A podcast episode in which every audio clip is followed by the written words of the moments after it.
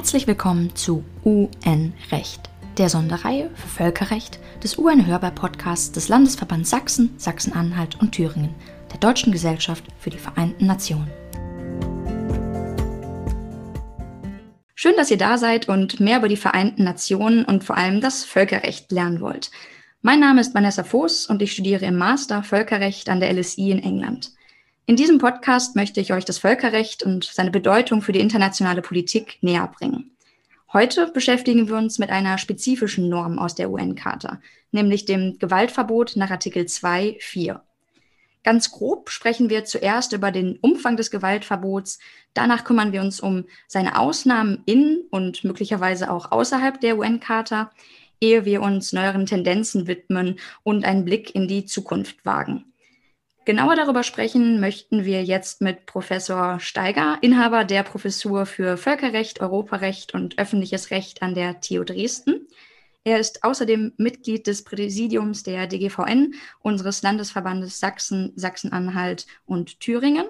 Und er hat sich heute bereit erklärt, mit uns über das Gewaltverbot zu sprechen.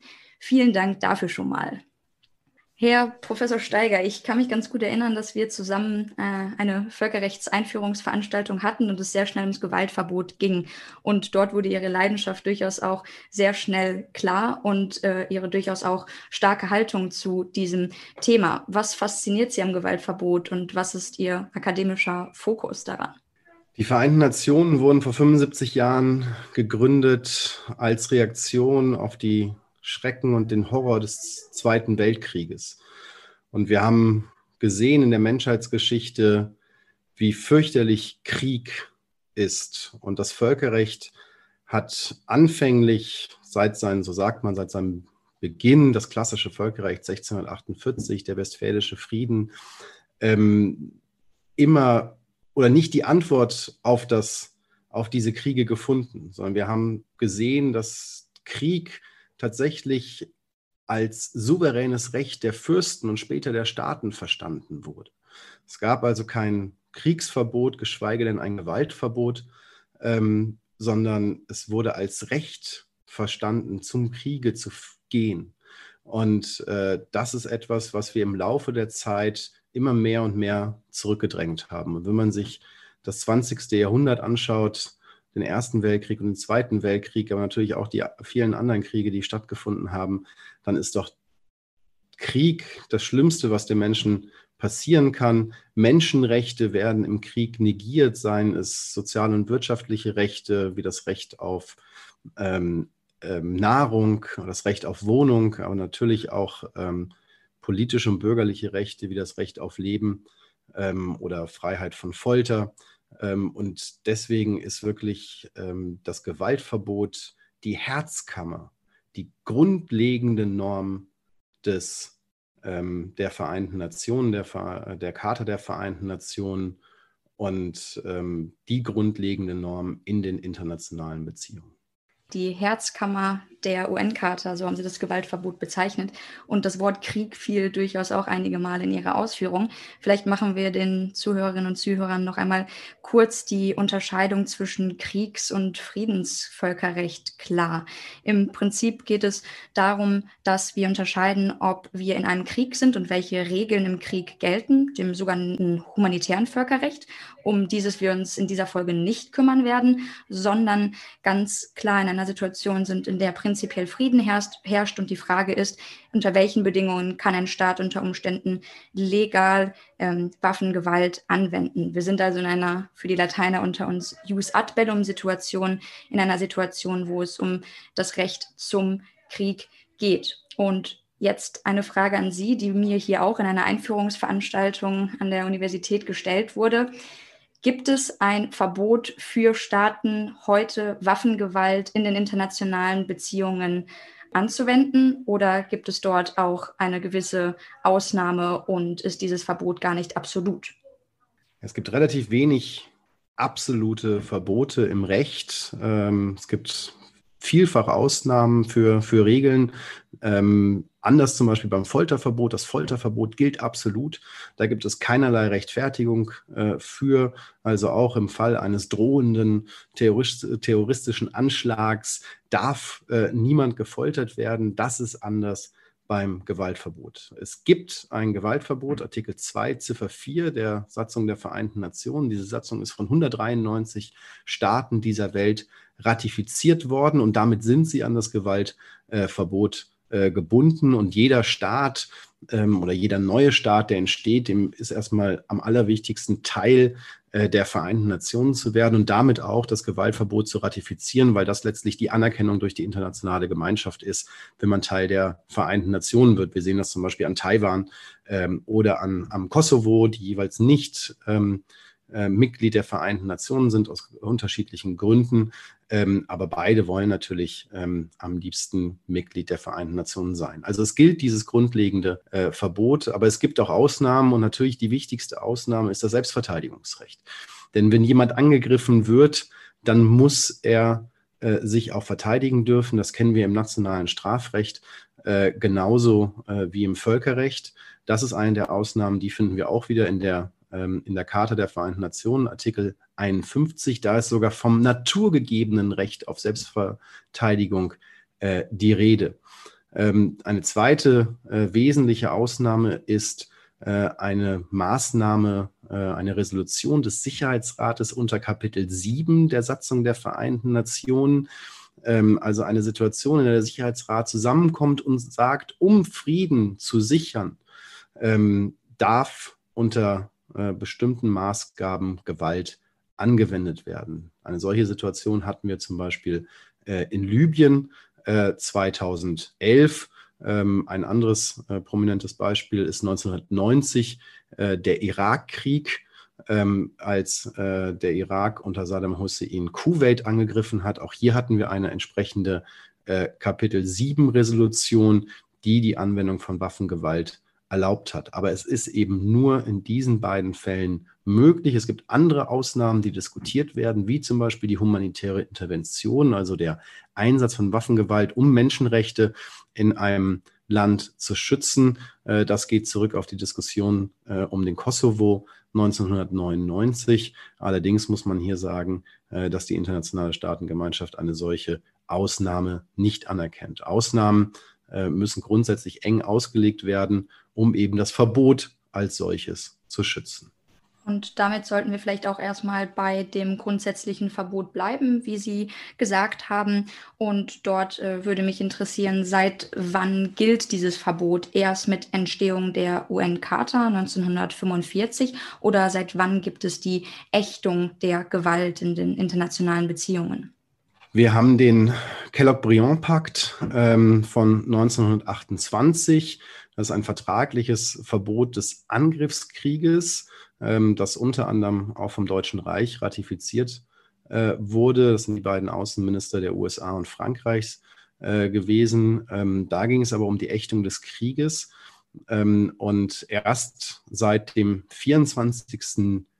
Oktober 1945, also vor exakt 75 Jahren, gilt das Gewaltverbot. Der Unterschied zwischen Krieg und Gewalt ist, äh, dass man mag es heute kaum glauben, aber es ist tatsächlich so, dass ein Krieg nur dann vorliegt, wenn es eine Kriegserklärung gibt. Ähm, das heißt, man konnte einen Krieg umgehen, ganz formalistisch, indem man keinen Krieg erklärt hat. Und dann war es eben kein Krieg. Und dann hat auch das Kriegsverbot äh, nicht äh, gegriffen. Und damit, ähm, das wollte man verhindern, indem man von Gewalt spricht in der Charta der Vereinten Nationen.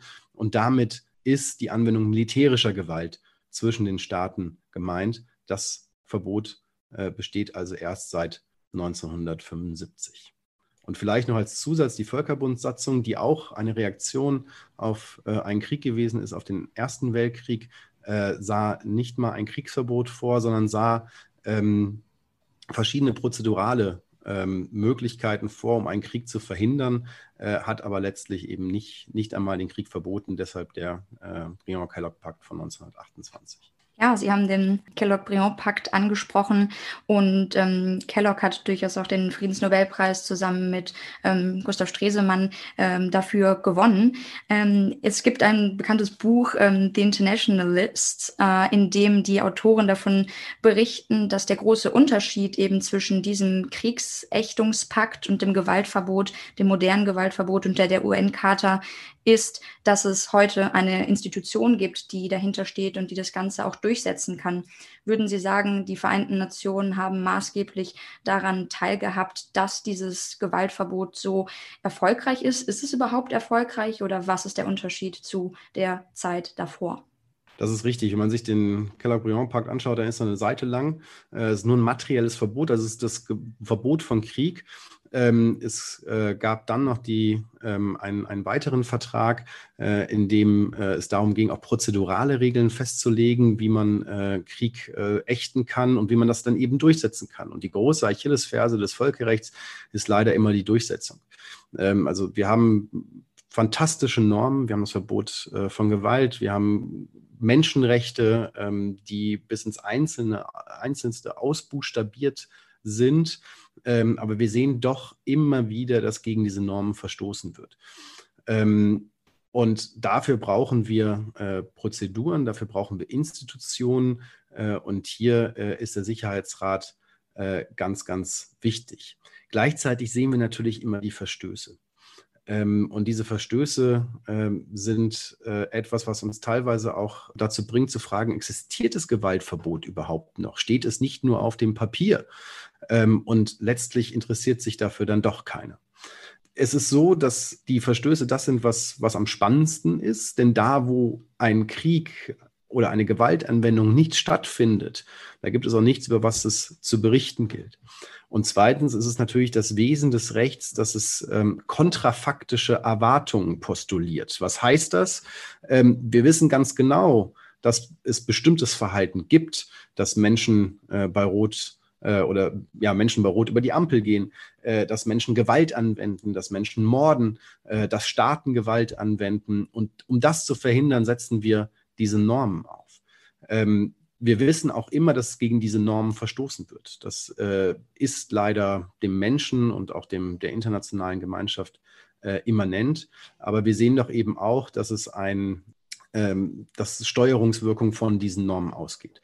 Also das heißt, ähm, ja, wir haben ein Gewaltverbot. Äh, dieses Gewaltverbot wird auch grundsätzlich eingehalten. Schauen Sie sich äh, die Situation in Europa an. Wir hatten, ähm, es ist ein kriegerischer Kontinent äh, gewesen über äh, viele Jahrzehnte und Jahrhunderte. Ähm, aber äh, in den letzten 75 äh, Jahren äh, sind die kriegerischen Handlungen doch massiv zurückgegangen. Wir haben natürlich die Kriege in den 90er Jahren auf dem, auf dem Balkan gehabt. wir haben Konflikte zwischen Russland und Georgien. aber wenn man sich ähm, den Rest Europas anschaut, dann sehen wir doch, dass das Gewaltverbot eingehalten wird.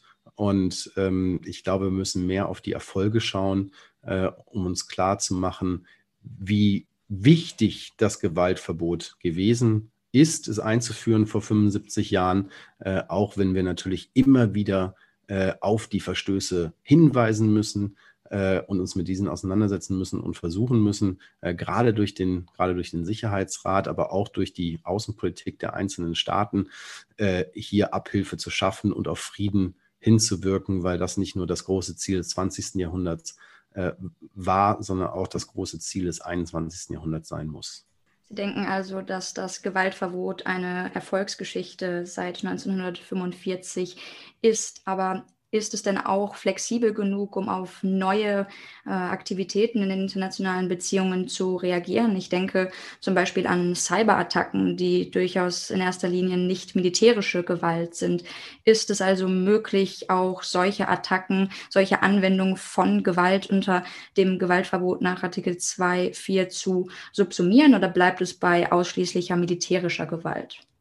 Wir haben neben dem Gewaltverbot auch noch das Interventionsverbot, also das Verbot in die Einmischung äh, in innere Angelegenheiten, was aus der souveränen Gleichheit der Staaten resultiert. Das ist Artikel 2 Absatz 1.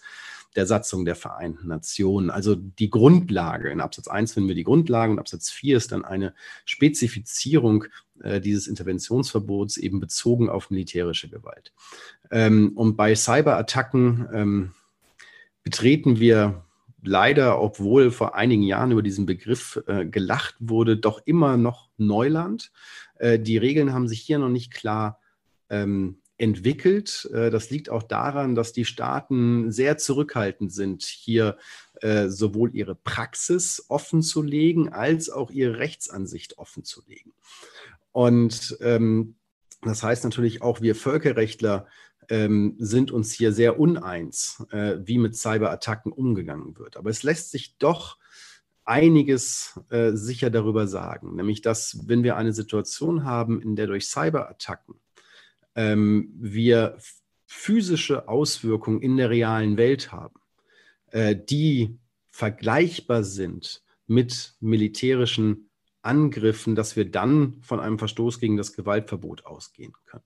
Das heißt also, wenn mit Hilfe, um ein Extrembeispiel zu wählen, mit Hilfe einer Cyberattacke ein Atomkraftwerk in die Luft gejagt wird, dann ist das natürlich ein Verstoß gegen das Gewaltverbot. Das heißt also, wenn etwas kaputt geht, dauerhaft, äh, dann äh, ist es ein Verstoß gegen das Gewaltverbot. Äh, ein weniger extremes Beispiel, ähm, was aber auch mit äh, Atom, ähm, mit oder mit nuklearen ähm, Fragen zusammenhängt, ist äh, der Angriff vermutlich, denn das wissen wir bei Cyber eben bei Cyberfragen ganz häufig nicht, wer steckt eigentlich dahinter? Vermutlich ist Mossad äh, und der CIA gegen iranische äh, Zentrifugen zur Aufbereitung von Uran. Ähm, das ist der sogenannte Stuxnet-Virus. Äh, da wurde mit Hilfe eines USB-Sticks ein Virus eingeschleust äh, in den Iran, in die, ähm, in die dortige Anlage und dadurch sind die Zentrifugen kaputt gegangen. Und das ist etwas, was normalerweise eben durch Waffengewalt erreicht werden kann. Und hier wird man sagen müssen, dass es sich um einen äh, Verstoß gegen das Gewaltverbot handelt. Allerdings ist hier eben die Frage, wer ist wirklich dafür, dafür zuständig gewesen. Dann haben wir andere ähm, Situationen, äh, in der etwas nur teilweise oder etwas die Funktion aufgehoben wird, unter Umständen nur für eine gewisse Zeit. Äh, wir hatten jetzt ähm, Attacken äh, gegen deutsche Universitäten. Auch hier weiß man wieder nicht, wer der Urheber ist. War es ein Staat oder waren es, äh, waren es Private? ähm, die dazu geführt haben, äh, dass äh, Universitätskliniken äh, nicht mehr richtig arbeiten konnten. Man geht sogar davon aus, dass eine Person deswegen gestorben ist, weil die Operation nicht durchgeführt werden konnte. Ähm, und das war aber nur für eine bestimmte Zeit. Ist das ein Verstoß gegen das Gewaltverbot, wenn es von einem Staat ausgegangen wäre? Das ist umstritten, wenn nur die Funktion ähm, für einige Zeit ausgesetzt wird, aber auch einiges hier spricht dafür, dass ein Verstoß gegen das Gewaltverbot vorliegt. Andere Fragen, die uns im Cyberraum interessieren, sind zum Beispiel Beeinflussung von Wahlen. Ähm, das ähm, hat in, bei den EU-Wahlen eine Rolle gespielt und äh, bei den US-Präsidentschaftswahlen wissen wir natürlich auch, dass das dort äh, eine große Rolle gespielt hat, 2016 äh, und auch dieses Jahr äh, wieder äh, es, es entsprechende Cyberattacken gibt. Hier wird aber keine Gewalt, keine militärische Gewalt ausgeübt. Das ist sogenannte hybride Kriegsführung. Ähm, so, so, wird es genannt, aber es hat eben mit Gewalt erstmal nichts zu tun und hier haben wir nur einen Verstoß gegen das Interventionsverbot. Das heißt, die Faustregel ist, wenn etwas kaputt geht, ähm, in, in größerem Ausmaß, dann haben wir einen Verstoß gegen das Gewaltverbot. Wenn die Funktion nur eingeschränkt wird, dann wird darüber äh, gestritten, spricht aber einiges dafür, dass es, ähm, man muss sich den näheren Kontext noch mal anschauen, aber auch hier ein Verstoß gegen das Gewaltverbot vorliegen kann. Ähm, und ähm, wenn äh, es um Beeinflussung äh, des Denkens der Menschen geht, um Propaganda äh, und ähnliches, haben wir sicherlich keinen Verstoß gegen das Gewaltverbot. Das kann aber dennoch verboten sein, nämlich nach dem Interventionsverbot. Dann halten wir also Ihre Faustregel fest, dass physische Auswirkungen provoziert durch neue Formen der Kriegsführung ein Verstoß des Gewaltverbots sind und weitere Fragen noch in Zukunft geklärt werden müssen. Gehen wir jetzt aber noch mal einen Schritt weiter und gucken uns die Ausnahmen an, die Sie bereits erwähnt haben, die sich in der UN-Charta befinden. Da haben Sie zuerst vom Selbstverteidigungsrecht gesprochen, das sich in Artikel 51 befindet. Dort ist Voraussetzung, dass es zuvor einen bewaffneten Angriff gab, ehe ein Mitglied der Vereinten Nationen sein naturgegebenes Recht zur Selbstverteidigung ausüben kann. Was ist denn ein solcher bewaffneter Angriff? Was sind die Voraussetzungen, dass ein Staat sich selbst verteidigen kann? Kann und damit kein Verstoß gegen das Gewaltverbot vorliegt. Ein bewaffneter Angriff liegt immer dann vor, wenn massiv Gewalt angewendet wird. Wir brauchen also ein höheres Ausmaß und eine höhere Wirkung, eine höhere Intensität der Gewaltanwendung. Nur unter diesen Umständen darf ein Staat Selbstverteidigung ausüben. Was Ihnen jetzt vielleicht auffällt, ist, dass das dann bedeutet, dass ein Verstoß gegen das Gewaltverbot selbst gar nicht mit einem Verstoß gegen das Gewaltverbot beantwortet werden darf. Normalerweise darf ein Völkerrechtsverstoß mit einem anderen Völkerrechtsverstoß beantwortet werden. Hier ist es anders. Die Idee dahinter ist, dass die Charta unter allen Umständen Gewaltanwendung verbieten möchte, aber gleichzeitig natürlich sagt, dass unter ganz bestimmt engen Voraussetzungen Selbstverteidigung ausgeübt werden muss. Die Charta spricht ja sogar von einem naturgegebenen Recht auf Selbstverteidigung. Was wir hier also haben, ist eine Lücke. Eine Lücke, in der ein Staat selbst nicht Gewalt ausüben kann. Ich gebe Ihnen ein Beispiel dafür dann wird es vielleicht klarer. Wir haben in Kaschmir, denken wir immer an die Schwierigkeiten zwischen Indien und Pakistan. Es gibt aber auch dort Schwierigkeiten in der Grenzregion zwischen Indien und China. Ähm, und äh, es kam in den letzten äh, Monaten zu ähm, Schießereien an der Grenze. Ähm, und das ist ein Verstoß gegen das Gewaltverbot. Es ist aber kein bewaffneter Angriff, wenn es eine, wenn es eine Schießerei an der Grenze gibt, sondern hier muss es ein viel größeres Maß an Gewaltanwendung geben, bis äh, der andere Staat reagieren darf. Ähm, also eine Situation, in der ähm, militärische Gewalt gerechtfertigt ist, bedarf wirklich eines massiven Angriffs, einer massiven Gewaltanwendung. Und muss dieser bewaffnete Angriff immer von einem Staat ausgehen oder können das auch durchaus private Akteure sein, die agieren und einen Angriff starten, die aber nicht direkt von dem Staat selbst kommen? Was sagt das Völkerrecht und das Selbstverteidigungsrecht dazu? Das ist eine sehr gute Frage, die ich Ihnen leider nicht klar beantworten kann. Das ist höchst umstritten in der Völkerrechtswissenschaft, das ist höchst umstritten in der Praxis. Äh, das, was natürlich hinter Ihrer Frage steckt, ist äh, das Problem äh, des internationalen Terrorismus. Schauen wir uns die Angriffe vom äh, 11. September 2001 an. Hier gab es äh, privat oder es waren Private, die angegriffen haben. Und ähm, im, das Ausmaß und die Wirkung der, ähm, äh, der Angriffe ähm, es waren ja mehrere, also das heißt, wir reden über äh, das World Trade Center, aber auch über das, äh, das Pentagon. Dann gab es ein weiteres Flugzeug, äh, was von den Passagieren äh, zum Absturz gezwungen wurde, ähm, kam in Ausmaß und Wirkung einem bewaffneten Angriff gleich.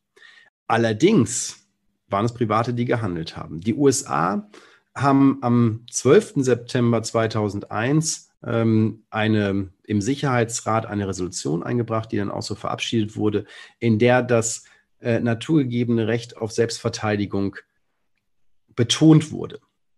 Und damit kann man davon ausgehen, dass der Sicherheitsrat es für möglich hält, dass ein bewaffneter Angriff auch durch nichtstaatliche Akteure stattfinden kann. Jetzt ist aber das Problem, dass das später, es wurde noch einmal später wiederholt in der Resolution, aber dann nicht mehr ähm, und es keine Einigung über diese Frage gibt. Denn ein bewaffneter Angriff, der beantwortet wird, führt ja immer dazu, dass Gewalt ausgeübt wird, nicht nur gegen nichtstaatliche bewaffnete Akteure, sondern gleichzeitig auch Gewalt angewendet wird gegen einen Staat. Das heißt also, dass im Fall des 11. September Gewalt angewendet wurde gegen Afghanistan.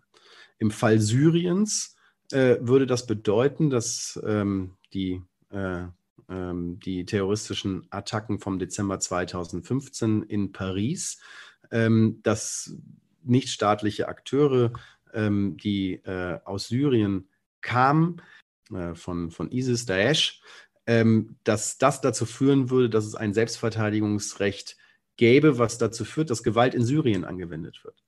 Ähm, das ist so nicht anerkannt. Ähm, der Internationale Gerichtshof äh, hat sich dazu auch nur ganz unklar geäußert. Ähm, und ich warne davor, dass wir es für möglich halten, dass auch nichtstaatliche Akteure bewaffnete Angriffe ausüben. Weil das nämlich dazu führt, wenn wir das anerkennen, äh, dass die Gewaltspirale sich weiter dreht ähm, und wir am Schluss mehr ähm, Menschenrechtsverletzungen, mehr Gewalt äh, haben, als wenn wir davon ausgehen, dass solche Taten nur von Staaten ähm, begangen werden können. Dann stehen wir natürlich vor der Situation, dass auf manche Gewalttaten äh, nicht selbst militärisch reagiert werden darf. Ähm, und äh, wir meinen dann, dass wir hilflos sein äh, und dass wir nicht äh, gegen äh, solche schrecklichen Gewalttaten vorgehen können. Aber natürlich haben wir immer noch die Mittel des Strafrechts, ähm, mit dem wir die äh, Täter verfolgen können. Das wurde ja auch ähm, in, in Frankreich getan, ähm, dass wir entsprechende strafrechtliche Verfahren haben ähm, und dass ähm, die, äh, die Satzung der Vereinten Nationen, die Karte der Vereinten Nationen geht eben davon aus, und das ist schon angelegt in, diesem, in dieser Lücke zwischen Artikel 2 Absatz 4, dem Gewaltverbot, und Artikel 51, dem Recht auf Selbstverteidigung, dass manche Gewalttaten nicht mit Gegengewalt beantwortet werden können, was die Gewaltspirale durchbrechen soll. Sie stehen also für eine klassische Auffassung des Selbstverteidigungsrechts, was sich auf die zwischenstaatliche Gewaltausübung und den bewaffneten Angriff als Ursprung durch einen anderen Staat ausdrückt.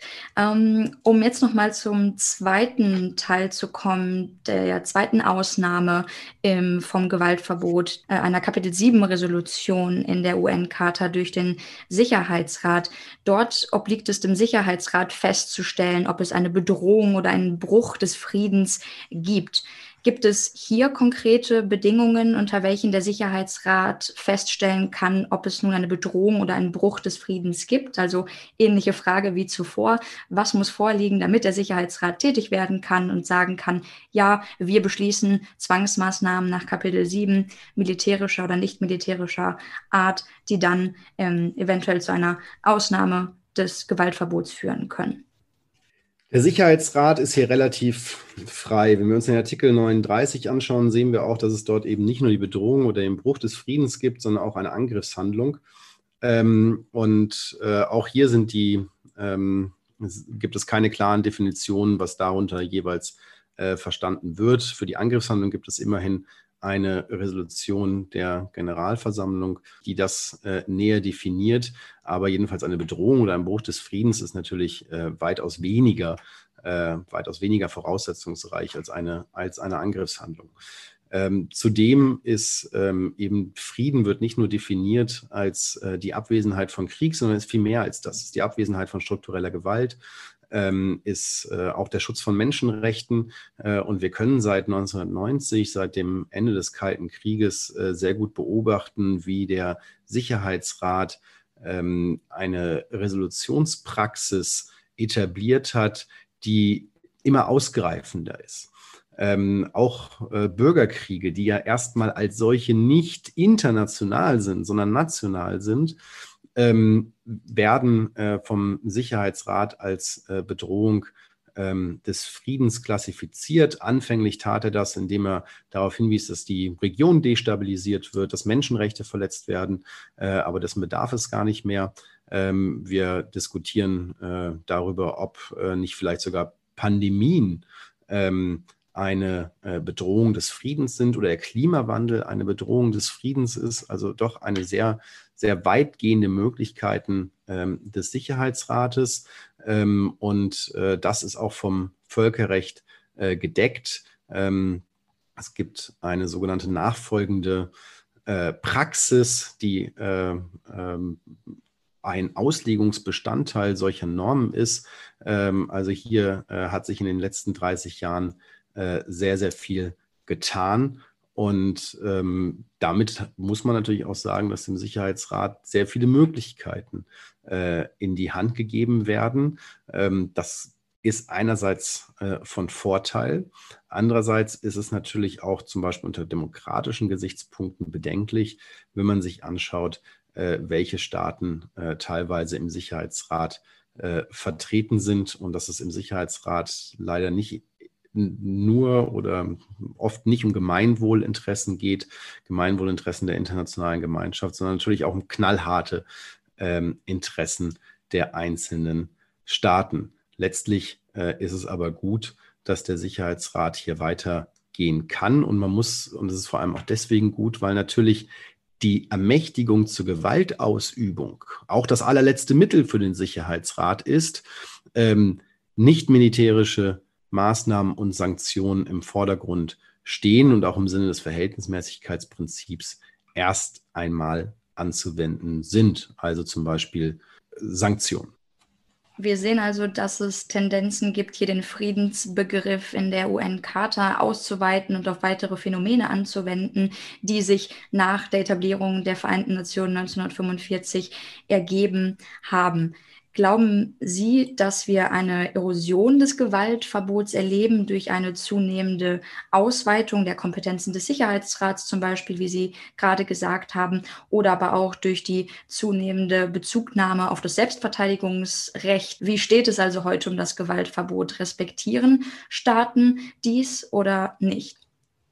Das Vetorecht der ständigen fünf Mitglieder wird immer sehr negativ betrachtet. Es wird als Verhinderungsrecht betrachtet, dass eben in Fällen, in denen man unbedingt eingreifen müsste, äh, zum Beispiel Syrien, ähm, Staaten wie ja, Russland äh, oder China dann ihr Veto androhen oder auch tatsächlich einlegen und äh, dass das dazu führt, dass dem Sicherheitsrat die Hände gebunden sind.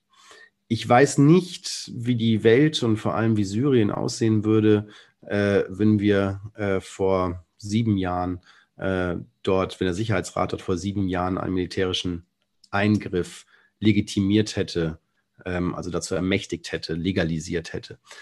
Ähm, wir sehen in Libyen, dass der Einsatz im Jahr 2011, der von China und von Russland mitgetragen wurde, nicht dazu geführt hat, äh, dass Libyen heute ein stabiles und Menschenrechte beachtendes Land ist. Äh, auch hier weiß man nicht, äh, wie die äh, Situation aussehen würde, wenn der Sicherheitsrat damals anders gehandelt hätte. Aber man muss eben doch sehen, dass das Veto ähm, auch etwas Positives hat, dass es nämlich äh, dazu führt, dass militärisch äh, nicht eingegriffen wird, dass es keine äh, Ermächtigung zum Kriege durch den Sicherheitsrat gibt. Also von daher sehe ich auf Ebene von Kapitel 7 von der auf der Ebene der Ermächtigung zum Einsatz von Gewalt durch den Sicherheitsrat nicht die Gefahr einer Erosion. Dann haben Sie völlig zu Recht die Frage des Selbstverteidigungsrechts angesprochen, ob wir da nicht eine Erosion des äh, Gewaltverbots haben. Ähm, ein äh, sehr angesehener Kollege Thomas Frank hat äh, 1970 einen Artikel im American Journal of International Law äh, veröffentlicht, Who Killed Article 2 Paragraph 4. Also wer hat das Gewaltverbot getötet? Das Gewaltverbot, gerade weil es die Herzkammer und die, die wichtigste Norm ähm, der ähm, Vereinten Nationen ist, steht eben ganz besonders im Fokus. Das heißt, Brüche gegen das Gewaltverbot werden ganz besonders wahrgenommen. Und das zeigt schon, wie weit wir gekommen sind und welche Relevanz äh, das Gewaltverbot hat. Denn sobald gegen es verstoßen wird, wird auf das Gewaltverbot hingewiesen. Und jedes Mal, wenn auf das Gewaltverbot hingewiesen wird, wird diese Norm gestärkt. Ähm, deswegen kann ich letztlich keine Erosion erkennen. Ähm, und ich denke, dass das Gewaltverbot genauso stark oder eben auch genauso schwach ist, äh, wie es in den letzten Jahrzehnten gewesen ist. Es ist ähm, ein wenig wie mit der Demokratie. Äh, man kann, man hat niemals den perfekten Zustand. Äh, es ist immer etwas, auf was man hinarbeiten muss, äh, auf was äh, jeder von uns hinarbeiten muss, auf das die Staaten hinarbeiten müssen. Und es wird immer wieder Rückschläge geben, es wird immer wieder äh, Verstöße geben. Ähm, und wir müssen sie immer wieder zum Anlass nehmen, äh, diese Verstöße, um auf die Gültigkeit und die Wirksamkeit von Artikel 2.4, dem Gewaltverbot, hinzuweisen. Vielen Dank. Damit haben wir jetzt auf den Ist-Zustand des Gewaltverbots geschaut und jetzt würde ich gerne noch mal einen Blick in die Zukunft wagen. Glauben Sie, dass die letzten 75 Jahre, in denen wir eine relativ friedliche Periode haben, ohne große zwischenstaatliche Auseinandersetzungen, glauben Sie, dass diese Periode eine außergewöhnliche ist, eine solche, die sich nicht ewig fortführen wird? Oder denken Sie, dass es durch das Gewaltverbot, durch die Etablierung der Vereinten Nationen einen dauerhaften Frieden geben wird? Prognosen sind immer schwierig, gerade wenn sie die Zukunft betreffen. Äh, sie haben zu Recht darauf hingewiesen, dass ähm, wir kaum inter äh, zwischenstaatliche Konflikte haben, sondern die vielen Konflikte, die wir haben, ähm, innerstaatliche Konflikte sind und das Gewaltverbot sich ja auf zwischenstaatliche Situationen ähm, bezieht. werden wir in Zukunft mehr zwischenstaatliche Konflikte wiedersehen? Recht steht natürlich nicht alleine. Recht ist eingebettet in politische und wirtschaftliche Zusammenhänge. Ähm, und ähm, ich glaube, dass gerade die wirtschaftlichen äh, Zusammenhänge, die Globalisierung, die in vielerlei Hinsicht kritisiert wird, dazu führt, dass zwischenstaatliche Konflikte, wenn nicht unmöglich gemacht werden, so doch minimiert werden.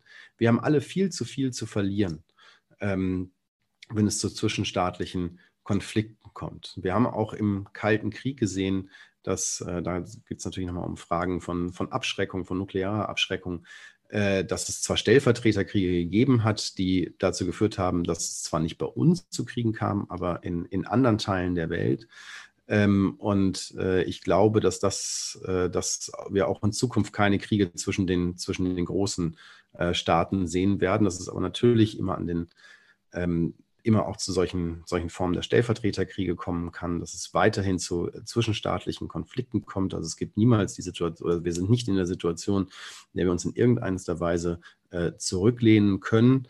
Aber ich glaube, dass auch die intrinsische Motivation von Staaten, gestärkt durch das Gewaltverbot, gestärkt durch wirtschaftliche Zusammenhänge, aber auch gestärkt dadurch, äh, dass wir als Welt immer mehr und mehr zusammenwachsen, äh, dazu führt, dass wir äh, keine bis ganz wenige zwischenstaatliche Konflikte haben, weshalb wir vermehrt eben darauf achten müssen, dass es auch nicht zu Konflikten innerhalb von Staaten kommt. Äh, und hier ist natürlich gerade auch die Europäische Union dazu aufgerufen, äh, ihre Außenpolitik kohärenter zu gestalten, ähm, gemeinsam daran zu arbeiten, dass diese Welt eine friedlichere wird, denn das äh, ist nicht nur in unserem Interesse, sondern es ist im Interesse jedes einzelnen Menschen auf dieser Erde. Dann danke ich Ihnen herzlich für diese doch mutmachende ähm, Prognose für die Zukunft, in der das Gewaltverbot sicherlich noch ein Meilenstein sein wird und Potenzial hat, zwischenstaatliche Konflikte zu minimieren und ein Teil des Zusammenlebens in der internationalen Gemeinschaft sein wird. Fassen wir also hier nochmal kurz zusammen, was wir heute gelernt haben. Das Gewaltverbot nach Artikel 2 Nummer 4 ist, wie Professor Steiger gesagt hat, die Herzkammer der UN-Charta. Sie verbietet also die Anwendung von Gewalt in den internationalen Beziehungen. Zwar gilt diese Norm nicht absolut, die Ausnahmen sind aber limitiert auf zwei in zwei Ausnahmen, die in der UN-Charta explizit erwähnt werden, nämlich das Selbstverteidigungsrecht und Resolution des Sicherheitsrats nach Kapitel 7. Vielen Dank und ich würde mich freuen, wenn ihr nächstes Mal wieder einschalten würdet. Und danke, äh, Professor Steiger, dass Sie da waren und ähm, mit uns dieses Interview geführt haben. Es war mir ein Vergnügen. Herzlichen Dank und Ihnen alles Gute.